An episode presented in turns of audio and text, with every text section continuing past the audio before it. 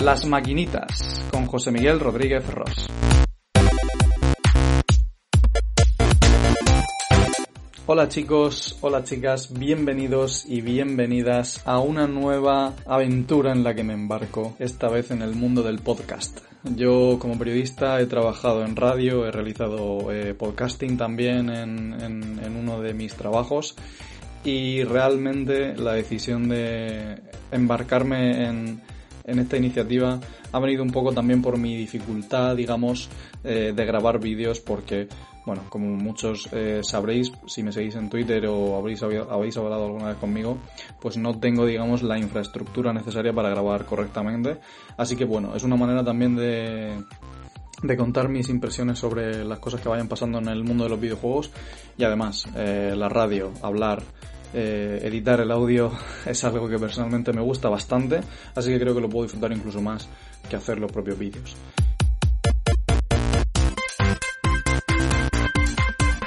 Antes de empezar el episodio de hoy, que vamos a hablar de PlayStation 5, eh, quiero contaros por qué se llama el podcast Las Maquinitas. Porque a lo mejor estáis preguntándoos, eh, ¿por qué le ha puesto ese nombre? Bueno, he pensado en varios, he estado pensando en varios, pero he recordado eh, pues este, esta muletilla, por llamarlo de alguna manera, que yo creo que todos nuestros padres o incluso abuelos nos han dicho alguna vez, ¿no? Eh, a mí me acuerdo que siempre me decían, José Miguel, José Miguel, deja, hombre, deja las maquinitas, ponte a estudiar. Es gracioso. En vez de decir, no sé, deja la PlayStation 1 o deja la Game Boy Color, es la maquinita. Así que pues he pensado que Las Maquinitas es un nombre gracioso, es un nombre además que me evoca al menos a, la infancia y creo que, bueno, que también eh, dice mucho de lo que va a ser este podcast, que es una charla, es, digamos, dar mi, opinión sobre X eh, temas que puedan ir surgiendo en el mundo de los videojuegos. Esto Mm, puede ser positivo y puede ser negativo, porque habrá algunas personas que, estén de acuerdo con mi postura y otras que no, pero eso es completamente lícito y, ahora mismo me voy a dirigir a, ti directamente, a, ti que me escuchas en este momento, para decirte que si llegas al final de, este, de este podcast y te gusta, comparte tus impresiones conmigo. No tengo ningún problema en debatir y, eso precisamente es una de las eh, cosas también más ricas que tiene este mundillo en el que no hay una razón suprema y, lo que tenemos que hacer es disfrutar de, nuestra pasión y, e intentar todo, pues digamos, aislarnos un poco también de los problemas que, hay fuera y los videojuegos nos pueden ayudar muchísimo a, a hacerlo. Así que nada, os dejo ya con el primer capítulo de este podcast. Mi intención es subirlo los domingos, puede también que haya, pues yo que sé, eh, programas en otros días, porque al fin y al cabo es algo personal que nadie manda sobre, sobre mí ni sobre mi trabajo, por tanto ya iré viendo cómo lo hago, pero sí me gustaría intentar por lo menos tener la regularidad de, de subirlo los domingos. Así que nada, os dejo con el episodio de hoy y sinceramente, gracias por estar ahí, por escucharme, por darme la oportunidad de, de compartir contigo los próximos minutos.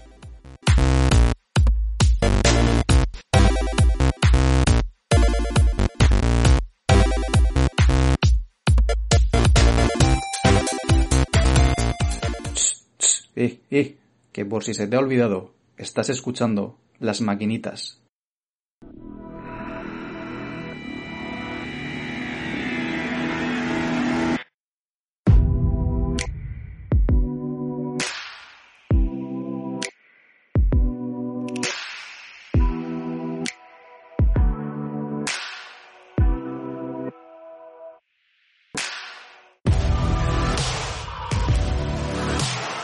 Eso que estáis escuchando de fondo es el sonido que acompañó a la revelación en vídeo de PlayStation 5. Como ya sabréis, el pasado jueves Sony nos enseñó en el evento El futuro de los videojuegos, así lo llamaron, por fin PlayStation 5. Un diseño, a mi parecer, muy moderno, muy curioso, sinceramente, bastante diferente a lo que nos tienen acostumbrados a mí personalmente me gusta bastante, lo tengo que decir. Sé que es un diseño que no tiene, digamos, término medio. o te encanta o lo odias y yo sinceramente es lo que estoy viendo por redes sociales. Creo que no hay una persona que diga pues me me da igual. No, o sea, creo que hay sinceramente bastante polaridad en, este tema. Pero bueno, eh, siendo honestos, pues qué más da, ¿no? Lo que nos interesa es que funcione bien, que vaya bien y que, bueno, pues veamos si efectivamente ese famoso SSD que Mark Cerny nos vendió con, con tan poco tacto eh, pues cumple las expectativas y estamos realmente ante una consola que pueda revolucionar el, mundo del videojuego. Eso lo dirá el tiempo, no podemos saberlo aún, pero lo que sí que podemos empezar a comentar es qué nos dejó ese evento y sin duda qué podemos esperar de los próximos meses.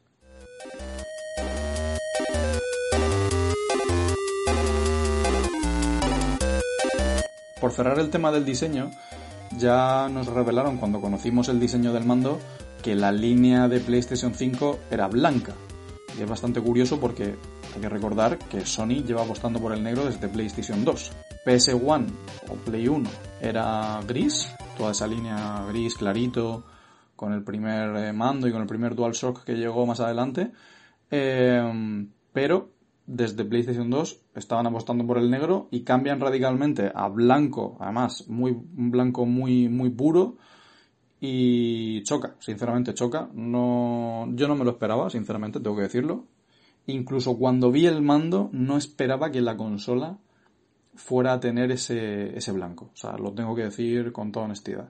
Pero bueno, eh, ahí está. A mí, como digo, me gusta, pero al fin y al cabo como decía Loco Gaming en, en, su reacción, que os lo recomiendo a este, este youtuber y a este streamer, pues yo no me he hecho fotos con la consola, por tanto, ¿qué más da, no? ¿Qué más da como sea si lo que, si lo que nos importa es cómo funcione y nos importan sus tripas? Y eso sí que lo conocemos desde hace tiempo y bueno, ya veremos cuando realmente eh, PlayStation 5 y Xbox Series X estén en el mercado, ya veremos realmente cuál es más potente. Yo, pues en fin, creo que analizando el hardware, pues eh, potencia bruta, potencia gráfica, rendimiento, en principio debería dar más la consola de Microsoft, pero bueno, veremos a ver realmente hasta qué punto, eh, como digo, como he dicho antes, el, el, el, SSD marca tanta diferencia, ¿no? El SSD de PlayStation 5 que parece que es la gran baza de la compañía japonesa.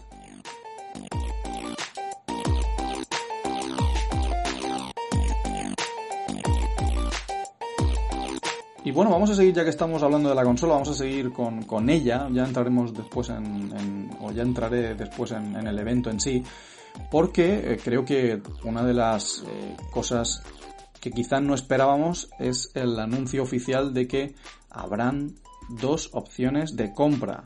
Tendremos dos PlayStation 5 de salida diferentes, una con lector de Blu-ray Ultra HD y otra la Digital Edition sin ningún tipo de lector, que por cierto, a nivel estético, yo no quería hablar más de esto, pero hay que decirlo, a nivel estético es curioso porque la eh, Digital Edition parece que tiene una línea como más eh, acorde a, toda la consola, parece que el lector como que fastidia un poco ese, ese diseño, ¿no? Pero bueno, eh, sin más.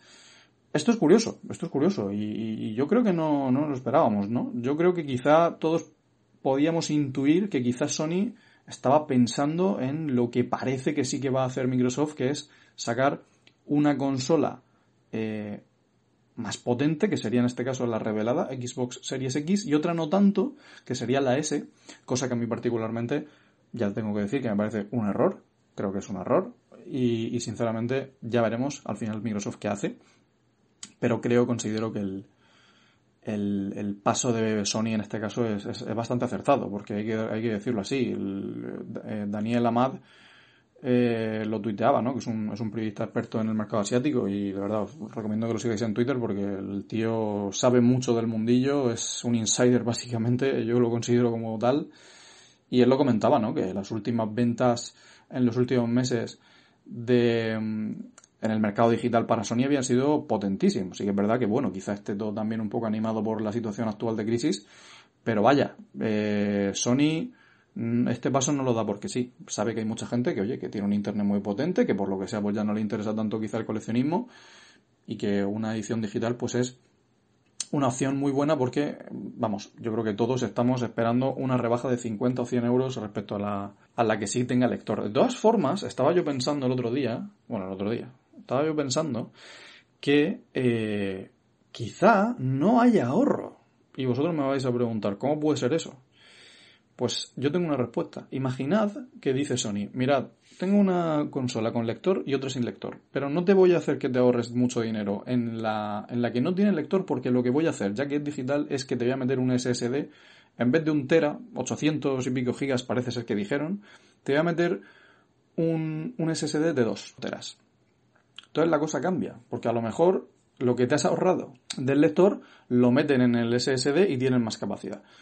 No creo que pase, no creo que pase. A ver, esto es también me estoy tirando un triple, ¿eh? el meme este de Carrie tirando un triple a la luna y que no acepta. Pues esto es lo mismo. Pero bueno, eh, podría ser, podría ser. Es una, es una posibilidad que existe. Desde luego sería controvertida, cuanto menos. Pero bueno, lo que sí que creo que, que, es evidente ya no es solo la apuesta de Sony por el, por el mercado digital, que sabe que está en auge, y no es solo ya por el coronavirus, ojo, hay que reconocer que, que lleva que la tendencia de compra del usuario en, tiendas digitales lleva muchos años en crecimiento y, realmente es que, vamos, yo creo que desde hace ya muchos años todos asumíamos que esto iba a ir pasando. Eh, pero bueno, como decía, creo que también es una declaración de intenciones de Sony, ¿no? Porque a lo mejor mm, hay que reconocer que, que lo que van a intentar es luchar por fin contra el Game Pass. PlayStation Plus está en una situación desde hace ya, yo diría, un par de años muy complicada están dando juegos la mayoría de los meses que no interesan, el servicio realmente de tanto de descarga como de los propios servidores no va todo lo bien que, debería. El precio, la verdad es que cada día se hace más insostenible y más teniendo en cuenta lo que está haciendo la competencia. Porque, vamos a ver, el Game Pass, que te incluye también el Gold y todo, pues es un servicio mucho mejor que PlayStation Plus y sinceramente creo que es mejor también que PS Now. Ahora, mi pensamiento es, ¿Va Sony quizá a apostar por el PS Now de verdad? ¿Va Sony quizá a, a, ir con todo y por eso te saca la edición digital? Puede ser. Yo desde luego creo que los servicios de suscripción en el mundo de los videojuegos han llegado para quedarse. Microsoft quizá es el ejemplo perfecto, el ejemplo que mejor lo está ejecutando. Lo mejor de todo es que no tenemos ni idea realmente de cómo de rentable le está siendo a Microsoft eso, ¿eh? Y yo es algo que a mí me genera dudas y que y, ojalá algún día tengamos datos reales de, de cuál es el beneficio, porque te pones a pensarlo a veces y no lo tienes muy claro, ¿no? Pero bueno, eh, Ubisoft tiene uno, EA e tiene, en fin, creo que el modelo de suscripción va, a ser el futuro en el mundo de videojuegos. Y es el presente en la realidad. O sea, es, es, es, lo que tenemos ahora mismo. Vivimos en la era del acceso. Por eso triunfan servicios como, como Netflix o, o HBO o Spotify. Mm, ya no necesitamos tanto eh, aunque haya gente que es así, pero eh, la realidad es que el usuario está cambiando, está virando hacia, hacia un tipo de, consumo en el que no necesitamos o no tenemos por qué poseer realmente el, contenido, simplemente, pues, valga la redundancia, queremos consumirlo y tener acceso a él, pero nos da un poco igual el hecho de, decir, ah, pues es nuestro.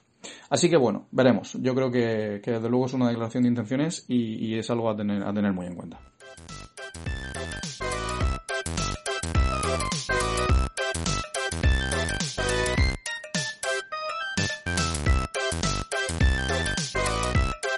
Y bueno, eh, voy a pasar ya directamente al tema de los juegos presentados. Aquí no me voy a, no me voy a parar mucho. Pero bueno, yo lo que sí que voy a comentar, eh, lo primero de todo es que no vi, me pasó un poco como con la presentación que hizo Microsoft hace unos meses, el, el 7 de mayo, si no recuerdo mal que fue, bueno, hace un mes. No vi nada realmente espectacular. Y yo no sé si esto de llamar a la presentación el futuro de los videojuegos fue algo bueno o no bueno. Algunos estaréis pensando, pero hombre, ¿cómo dices eso? Vamos a ver, seamos serios. La presentación tuvo muchos juegos, indie y third party, que perfectamente se pueden correr en una Play 4. De hecho, alguno de ellos, luego después de la presentación se dijo, oye, va a salir para Play 4 también. O sea, que desde luego no son juegos que se vayan a beneficiar de momento de la tecnología que, eh, que va a llegar. Esos juegos pueden estar muy chulos, muchos de ellos. Y de hecho, eh, hay, hay, varios que a mí personalmente me llaman poderosamente la atención. Eh, por ejemplo, el, el Stray, pues la verdad tenía algo. Eh, luego también el, el Kena, ese personalmente me, me llamó muchísimo también la atención, me quedé bastante con él. Y luego también yo destacaría sin duda el Little Devil, el Little Devil Inside, perdón. Bueno, eh, ya digo, hay juegos ahí que seguramente puedan estar muy chulos, ¿vale? No estoy, no estoy jugando los juegos como tal, ¿no? Pero yo creo que cuando a una conferencia le pones la vitola de que es el futuro de los videojuegos, creo que esperas algo muy loco. Es verdad que, que, al final, hacia el final de la presentación, creo que la cosa mejoró. El Hitman se veía bastante bien. El, el Horizon 2, por supuesto, se ve muy chulo, muy, muy chulo. Yo creo que ahí sí que vimos un salto. Y, y el Resident Evil 8, mm, no sé qué deciros. Hay cosas muy chulas. Creo que, por ejemplo, la, la cara del anciano, tenéis que ver el trailer si no lo habéis visto. La cara del anciano se ve tremenda. O sea, creo que las facciones, cómo se mueve, es, muy chula. Pero luego había tomas que te enseñaban y yo veía como un poco de inconsistencia gráfica, ¿no? Creo que tampoco ayudó que fuera 1080 el, el, streaming, porque la realidad es que creo que eh, en esta generación vamos a saltar de verdad a 4K y eso se va a notar mucho. Que ya hablaremos próximamente, en algún momento hablaré de esto. Porque yo el otro día estaba hablando con algunos amigos, pues no sé si me la voy a comprar o no, pero claro, es que mm, va a pasar una cosa, y es que vamos a tener que pensar bastante si adquirimos las nuevas consolas porque, seamos honestos, con un monitor de 1080p vamos a estar desaprovechando lo que tenemos. El hardware que tenemos no va a servir para nada. Estoy exagerando, obviamente va a servir y obviamente probablemente los primeros meses no se va a notar tantísimo el tema del 4K.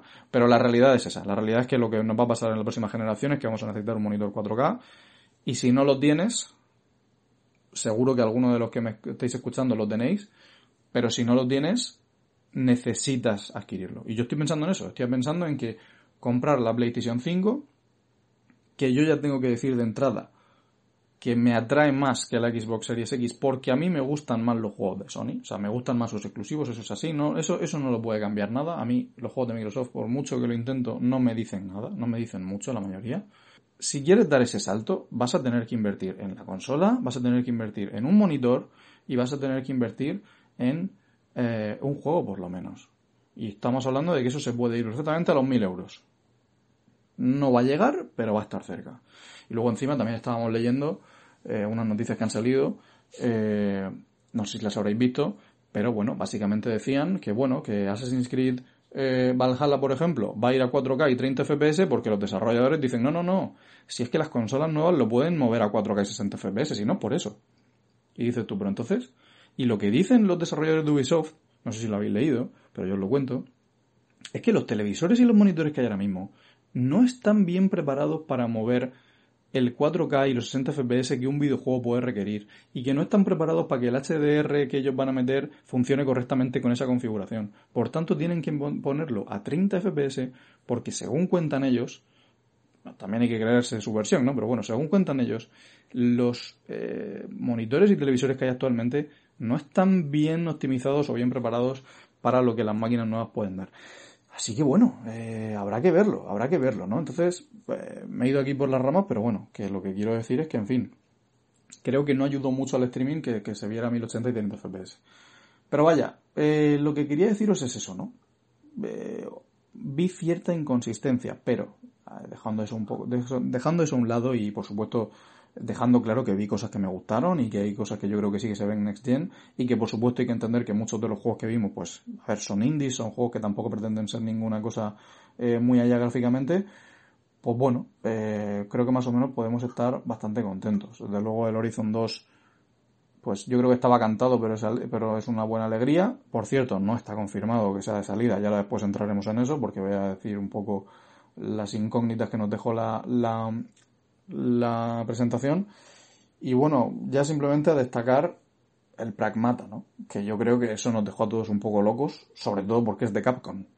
O sea, no sé si habéis reparado en esto, pero es que el Pragmata es de Capcom. Y yo, sinceramente, no tengo ni idea ni quién está haciendo eso, ni, ni qué pretenden hacer con eso. Bueno, el, por cierto, para terminar, el Godfall no me gusta nada. La primera vez que lo enseñaron me pareció horrible y me crea una repulsión tremenda. Lo siento si os mola muchísimo, pero es una opinión personal. No me gusta nada. Encima la música que le pusieron en el trailer del medio de rap no le pega en absoluto al juego, o sea, es que no sé de verdad por qué seleccionaron esa canción. Y tengo que decir por otra parte que el remake del Demon Souls a mí personalmente me atrae mucho y creo que lo jugaré sin ninguna duda. Así que bueno, eh, en tema de juegos, pues eso, luces y sombras. Ahora, tengo que decir, esa es la manera en la que se hace una presentación de una consola. Déjate de tanto jaleo de especificaciones y presenta los juegos, presenta lo que vamos a ver. Ahí el futuro de los videojuegos sí que estuvo bien porque al final nos enseñaron juegos y hablaron poco. A mí la presentación me gustó mucho, fue larga, estuvo llena de juegos y creo que en ese aspecto fue bastante divertida. Para acabar este apartado, he de decir que Rockstar se está pasando ya de listo y que, GTA V salga en PlayStation 5 me parece un auténtico disparate. Y que yo de verdad creo que las compañías deberían cortarles. Sé que esto es una, una, una unpopular opinion, porque a mucha gente le sigue dando a lo loco, vende como churros, da igual que lo pongan en la Epic Game Store gratis, lo sigue comprando la gente como si hubiera salido hoy, es un auténtico disparate, pero a mí, como jugador, yo tengo, yo tengo GTA V. Lo, lo tuve originalmente en la Play 3, me lo volví a comprar para la Play 4, sinceramente no sé para qué lo hice, pero bueno, lo tengo en, en la Epic cuando lo pusieron gratis, lo cogí, y lo disfruté mucho y me encantó pasármelo. Ahora, eh, vamos a ver, tengamos un poco de seriedad. No puede ser, sinceramente, que Rockstar haya pasado una generación entera con un juego, por muy bueno que sea, y que nos la vuelvan a intentar colar en, en, en, la, en la siguiente generación. Son tres generaciones. Que sí, que hay de aplaudir y que, ostras, porque vaya éxito y bla, bla, bla. De acuerdo. Pero hombre, yo como jugador, sinceramente, también lo veo un poco ya como, oye, eh, ya está, ¿no? Ya está, o sea, hace otra cosa. Sacado un GTA 6 eh, no sé, todos esos millones que os ha dado esto a lo loco, ¿qué estáis haciendo? Porque, de verdad, no pasemos esto por alto. Esta generación ¿eh? ha sido la primera generación en la que no ha salido ningún GTA. Eso no ha pasado nunca, desde que, desde que empezó a salir eso en, en, Play 1, ¿no? Creo que empezó a salir, o no sé ya en qué consola fue, pero desde que empezó la saga eso no ha pasado. Y han salido además normalmente mm, uno o dos por generación. A mí, a mí me molesta sé que, oye, mucha gente, pues, como es normal, y lo respeto y lo entiendo, dirá, oye, pues es que yo tengo muchas horas invertidas y a mí me encanta que yo pueda seguir jugando, perfecto, genial. Y es verdad, por ejemplo, que el tema del roleplay que, que ahora hay con los mods en PC y tal mola, pero en fin, a mí personalmente no me gusta. O sea, creo que, creo que ya está bien. O sea, creo que ya está bien por parte de Rockstar de querer meter el juego con calzador en todos los lados. Pero bueno, eh, por otra parte, tengo que decir que creo que GTA 6 saldrá y creo que además no va a tardar mucho. Yo mi, mi, mi, sensación es que GTA 6 es también juego de 2022, 2023 a lo sumo. Ya lo veremos.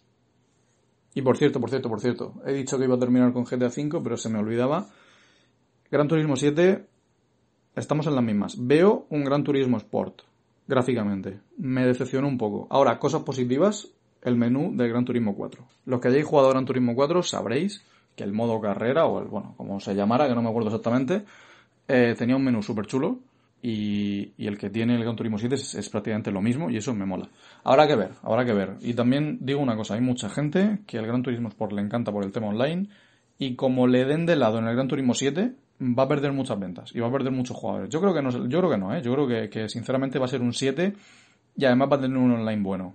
O bueno, o al menos, o al menos similar al Sport. Porque lo de bueno tiene, digamos, matices. Pero bueno.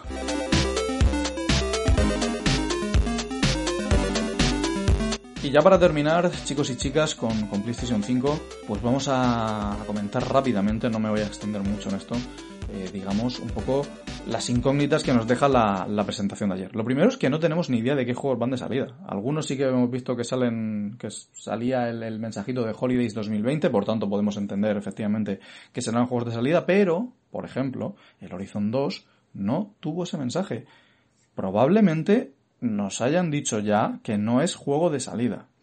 Antes de la presentación leí a un periodista en Twitter decir que sus fuentes le habían dicho que Sony había puesto mucha pasta para que el primer año de Play 5 fuera, y esto es literal, ridículo. Ridículo en el sentido positivo de la palabra y refiriéndose a que sería un año muy top con lanzamientos muy gordos. Eh, no lo sé. Obviamente hemos visto que van a salir cosas potentes, lo hemos visto. Ayer nos lo dijeron, pero seamos serios, está muy bien, porque además yo también lo veo muy necesario, que tengamos un calendario muy marcado de que van a salir cosas durante los primeros meses. Es decir, oye, yo sé que me la compro, tengo un juego o dos muy potentes el primer día, y sé que al mes siguiente tengo otro, y sé que al otro mes tengo otro, y a lo mejor a los cuatro meses de la salida tengo otro muy potente, o sea, saber que los 12 primeros meses, si quiero jugar en mi Play 5 a juegos nuevos, voy a tener a qué juego jugar. Eso me parece correcto, eso me parece bien, pero de verdad, como PlayStation 5 no tenga dos o tres juegos muy potentes de salida, lo va a pagar. Lo va a pagar. Y es así. Y encima, si Sony ya ha dejado caer que va a tener problemas de distribución un poco y que probablemente el stock al principio va a estar comprometido, si no consigue encima colar las unidades que tenga en tiendas, que probablemente sean menos de las que a lo mejor ellos habían pensado que iban a ser hace un año, pues en fin, el inicio va a ser lento y va a ser complicado. Obviamente los inicios de las consolas son siempre complejos. Normalmente yo creo que los picos y, cuando la curva empieza a subir mucho ascendente es a partir del segundo o tercer año y ahí ya es normalmente bombazo. Pero creo que puede ser un tema complicado. ¿eh? Creo que puede ser un tema complicado si el lanzamiento no es potente. Lo veremos. No tenemos ni idea. Esa es la cuestión. Podemos intuir. Pero, por ejemplo, Horizon 2, por lo que, por lo que vimos ayer, yo no contaría con él. Porque nos lo hubieran dicho. ¿eh? Nos lo hubieran dicho muy clarito. Oye, vamos a tener esto. Eh, no, no nos lo han dicho. Veremos. Otra incógnita, otra duda, es el precio. Seguimos sin saberlo. Obviamente si dejamos de fantasear como he hecho al principio, lo más normal es que haya una diferencia de 50 o 100 euros entre la normal y la, y la Digital Edition, pero no tenemos ni idea. 500 y 400, 500 y 450, 600 y 500... ¿Cuánto? ¿Cómo? No lo sé. Yo lo puse en Twitter hace tiempo. Si son 600, eh, de verdad, entiendo que el mercado consola, es que ya ni siquiera lo voy a englobar en el gaming, porque en el gaming entra el PC. El mercado consola ve 600 euros y se vuelve loco. Y es una cosa que yo nunca entenderé. A ver, lo entiendo por una cosa. Lo entiendo porque hay mucha gente en el mundo gaming que no entiende tanto de hardware. Entonces a lo mejor ve eso y yo qué sé, y puede pensar que una consola es demasiado precio. Pero, sinceramente, esos 600 euros, si fuera así, es un precio, sinceramente, lógico y ajustadísimo. ¿eh? Un PC que vaya a hacer lo mismo que PlayStation 5 en este caso, pero también Xbox Series X, no cuesta 600 euros, no. Cuesta mucho más que eso. 600 euros es un buen precio. Y los móviles, esa gente que tanto se queja, muchos de ellos, los smartphones, el iPhone de turno de cada año te cuesta mil y pico pavos. Que me parece genial. Y también llevan una tecnología maravillosa los smartphones y yo estoy a tope con ellos. No me malinterpretéis. Pero no pongamos el, el, el grito en el cielo, perdón, con que una consola pueda costar 550 euros o 600 euros. Una consola es, y más estas, lleva una tecnología puntera tremenda, eh, y además te, te, aseguras tener un sistema cerrado en el que sabes que en los próximos 5, 6, 7 u 8 años vas a tener un contenido que la consola te va a mover sí o sí. Te lo moverá mejor te lo moverá peor porque eso al final es responsabilidad de los desarrolladores de los juegos. Pero lo va a mover. En un PC te lo compras hoy y en dos años estás diciendo que estás acordándote de, de, la madre de alguno en Nvidia y, en Intel y en, y en todos lados. Porque esa tecnología avanza mucho y la tecnología en el PC es muy diferente porque cuentan con que el, usuario está renovando el equipo todo el rato y eso obviamente tampoco es sostenible porque eso sí que es un pastizal. Porque una gráfica nueva de Nvidia, ¿cuánto vale? Contádmelo, ¿cuánto? Una gráfica de Nvidia de salida vale más que las consolas estas. ¿Es así o no es así? Decidme que no. La máxima de top, ¿eh? La tope de gama. Obviamente, si nos vamos a una que no sea la tope de gama, probablemente cueste un poco menos, ojo, un poco. Así que, en fin, eh, vamos a ver qué precio es. Me hubiera gustado que lo hubieran dicho. Parece que Microsoft y Sony están un poco en plan, anuncia tú, no, anuncia tú, no, anuncia tú, no, no, anuncia tú y yo ya veo. Están un poco en esa lucha, ¿no? Pero, más o menos, los precios que manejamos, honestamente, son caros, son altos, es una inversión que uno tiene que reflexionar y yo el primero y no sé cuándo la haré y si podré hacerla, pero, por favor, seamos serios. Ese dinero lo vale. Lo vale. Y bueno, esas son las dos grandes dudas que deja, yo creo, la, la presentación, ¿no? Podríamos preguntarnos otras, como por ejemplo, si el mando ese, eh, que no tengo muy claro para qué sirve, que era como un mando de televisión, va a ir de serie o es un periférico aparte, si habrá alguna edición también con los cascos, eh, no lo sé, no lo sé. Habrá que ver también algo sobre, sobre los mandos de, de la consola, sobre el, sobre el DualSense, en el sentido de pues cuánto cuestan por separado, que bueno, seguramente también serán alrededor de 70 euros, porque además parece que tienen buena tecnología. En fin, quedan algunos flecos, pero creo que a grandes rasgos esas son las dos, las dos dudas más importantes. Así que nada, sinceramente, creo que el evento estuvo bien, creo que lo pasamos bien. Yo por lo menos me fui a dormir el jueves con la ilusión de un crío. Estas cosas pasan cada muchos años y es algo que personalmente yo disfruto muchísimo y que creo que además en el mundo de los videojuegos siempre es un, pues un momento importante cuando se anuncia una consola nueva. Por cierto, Sony llevaba una seguidita de hacer tonterías con la comunicación de AUPA. Y tengo que decir que en la presentación de la PlayStation 5 le ha ganado a Microsoft. Microsoft presentó la Xbox Series X de una manera un poco ahí como, eh, mira, mira lo que hemos hecho, amigo. No, ¿cómo que mira lo que hemos hecho? Es tu próxima consola. Deberías haberle dado mucho más importancia de la que le dieron. A mí me sorprendió bastante, ¿eh? Mucha gente al principio ni se enteró. Mucha gente al principio estaba como diciendo, pero ¿eso es una One X mejor o qué es eso? Es que encima el naming de la, de verdad, o sea, muy malo. Eh, Series X tiene un naming muy malo. Eh, pero bueno, de eso hablaremos en otro momento porque nos va a tocar información de Microsoft pronto. Así que volveremos con, con Series X y hablaremos de, Microsoft, que bueno, que ojo, eh, creo que está en una posición también muy buena para esta generación. ¿eh? Muy buena. He dicho anteriormente que, por ejemplo, que me, me, interesa más PlayStation 5 porque me gustan más los juegos de Sony, pero mi intención es en el futuro tener ambas, porque creo que hay que disfrutar de los videojuegos y creo que si se puede y económicamente uno se lo puede permitir, pues hay que tenerlo todo para, porque todos al final tienen buen contenido, pero eh, de verdad, creo que en esta generación habrá que verlo, habrá que verlo porque la marca Sony es muy potente, pero creo que en esta generación Microsoft honestamente parte de una mejor posición respecto a Sony que, que, en anteriores años. Ya veremos. Sin duda va a ser interesante, pero como digo, creo que podemos estar contentos y con mucha ilusión de lo que se nos viene porque sinceramente eh, creo de verdad que el salto a la nueva generación va a ser más, a pesar de que he dicho que aún no lo estamos viendo mucho en temas gráficos, sí lo estamos viendo, por ejemplo, en el tema del Ratchet Clank, cómo cambia esos mundos, eso sí que fue tremendo, cómo, cómo se ve la potencia y la rapidez de la consola, la fluidez. Entonces, bueno, creo que de verdad esta, este salto generacional va a ser mucho más, por ejemplo, que el que sufrimos de PlayStation 3 a PlayStation 4 o de Xbox 360 a Xbox One aunque fue, porque al final hay que mirar atrás y claro que fue, fue un salto, pero creo que este aún va a ser más pronunciado y creo que podemos estar ante unos años tremendos en el, el mundo de los videojuegos.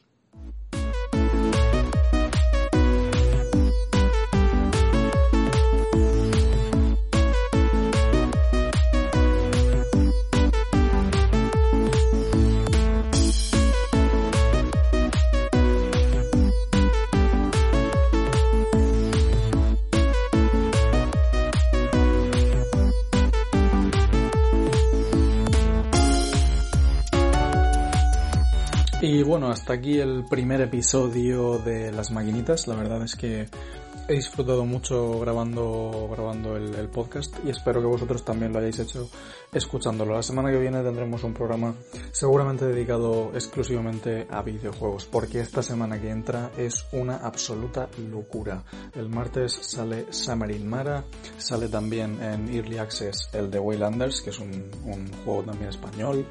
Sale de las sofas 2, sale el DLC, la primera parte del DLC de Pokémon Espada y Escudo, por tanto creo que tendremos que hablar de todas esas cosas el domingo, porque por suerte he tenido acceso tanto a Summer Mara como a The Waylanders y además pues voy a jugar el DLC de Pokémon y de las sofas 2, si no pasa nada raro, pues también lo tendré el viernes en mis manos, así que aunque no creo que me lo haya pasado para el domingo, no lo creo, pero vete tú a saber, podremos sin ninguna duda hablar de él aquí en el, en el podcast. Eh, sin más, muchas gracias por haberme escuchado. Seguidme en Twitter, arroba josemir93gamer y leedme en pcmgames.com, ya sabéis, la página web en la que escribo de videojuegos.